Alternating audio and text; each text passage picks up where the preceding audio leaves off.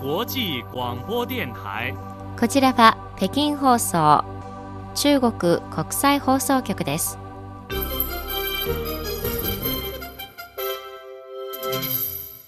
こんばんは。1月30日月曜日、週明けの北京は快晴、最高気温は7度、最低気温は氷点下5度です。それでは北京からのニュースをお伝えしましょう。まず主な項目です。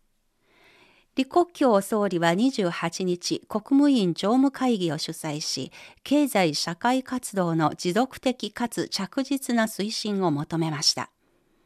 中国人の海外旅行が再開され、中国からのインバウンド観光の拡大にシンガポールなどから期待が寄せられています。中国は初めての国産新型コロナウイルスの飲み薬の発売を承認しました。以上が主な項目です。はじめに、国務院の李克強総理は28日、国務院常務会議を主催し、年初における経済運営の着実な回復を推進し、現在の経済社会の発展事業を持続的かつ着実に進めるよう求めました。また食料生産の要となる春の工作の準備をしっかりと行い、穀物や主要農産物の安定供給の基礎を固めること、消費回復を加速し、対外貿易と外資導入の安定を維持し、経済の牽引力を高めることを求めました。会議は、現在の経済は回復を続けており、上昇傾向にあると指摘した上で、中国共産党中央と国務院の計画を貫徹し、中央経済活動会議の精神を実践し、安定した成長、雇用、物価の維持に力を入れ、経済運営を合理的な範囲で維持しなければならないとしました。次に、今年の春節旧正月連休には中国人の海外旅行が再開されました。シンガポール、マレーシア、タイが中国人観光客にとっての人気の海外旅行先となっています。シンガポールなどでは中国人観光客の復活による観光業の回復に期待が寄せられています。新型コロナウイルス感染症の発生前には毎年延べおよそ360万人の中国人観光客がシンガポールを訪れていました。今年は中国の出入国最適化政策に伴い、シンガポールを訪れる中国人観光客は2019年の3割から6割まで回復する見通しです。マレーシアはコロナ発生前の2019年に中国人観光客延べ310万人を受け入れました。マレーシアのティオン・キング・シング観光芸術文化賞は23日、春節の挨拶でマレーシアが2023年に中国人観光客500万人を受け入れることを目指すと明らかにしました。またタイのプーケット島の業者は現在中国人観光客のための環境を整えつつあり中国人の海外旅行の再開による現地の景気回復を大きく期待しています。中国文化観光部は最近全国の旅行会社及びオンライン旅行企業による中国人の海外団体旅行業務を2月6日に試験的に再開させると発表しました。江蘇省南京市に拠点を置く製薬企業先生薬業シムセレファーマスティカルズグループは29日、シムセレ社と中国科学院上海薬物研究所、武漢ウイルス研究所が共同開発した高新型ウイルス薬のシム0417が国家薬品監督管理局による薬品特別審査認可手続きに基づいた緊急審査と評価を受けた結果、条件付きの発売許可を得たと発表しました。SIM0417 は中国で初めて独自に開発されたシリ CL プロテアーゼを標的とする高新型コロナウイルスの飲み薬です。軽症と中等症の成人患者に対して顕著な抗ウイルス効果を示し、投薬にはウイルス量が急速かつ大幅に減少し、症状の回復が加速し、完治までの日数を短縮することができます。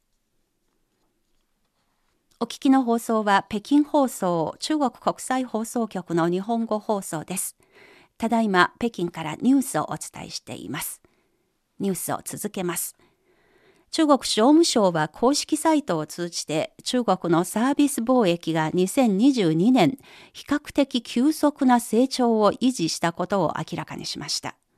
通年のサービス貿易総額は前の年と比べて12.9%増の5兆9802億元、日本円にしておよそ115兆円でした。このうちサービス貿易の輸出額は12.1%増の2兆9000億元、日本円にしておよそ54兆9000億円、輸入額は13.5%増の3兆1279億元、日本円にしておよそ60兆2000億円、赤字額は2757億元、日本円にしておよそ5兆3100億円でした。また知的集約型サービスの貿易は安定して増加しました。また旅行サービス貿易は引き続き回復しました。2022年には旅行サービスが全体的に回復傾向を示し、通年の旅行サービス貿易額は8.4%増の8559億8000万元、日本円にしておよそ16兆5000億円だったということです。工業情報株によりますと、国内ではモバイル IoT、つまり物のインターネットのユーザー規模が急拡大し、2022年末時点の接続数は18億4500万で、2021年末時点より4億4700万増え、世界の総数の70%を占めています。その特徴の一つとして、ネットワークインフラがより強固なものになり、マルチネットワークが共同発展する構図がおおむね確立したことが挙げられます。2022年末時点の移動通信基地局の総数は1083万局で、2022年通年で87万局増えました。ナローバンド IoT 4G、5G がマルチネットワークで共同発展する構造がおおむね確立し、ネットワークのカバー能力が持続的に向上しています。もう一つの特徴は応用場面が多様化し、産業チェーンの改善が進んでいることです。チップ、モジュール、端末、ソフトウェア、プラットフォーム、サービスなどを網羅する比較的整ったモバイル IoT 産業チェーンがすでに出来上がっており、業界での応用は製造業、農業、交通、物流などへと広がっています。おしまいに、春節連休期間の海南省の免税店は活気にあふれ、売上高も大きく伸びました。海南省商務庁が28日に発表したデータによりますと、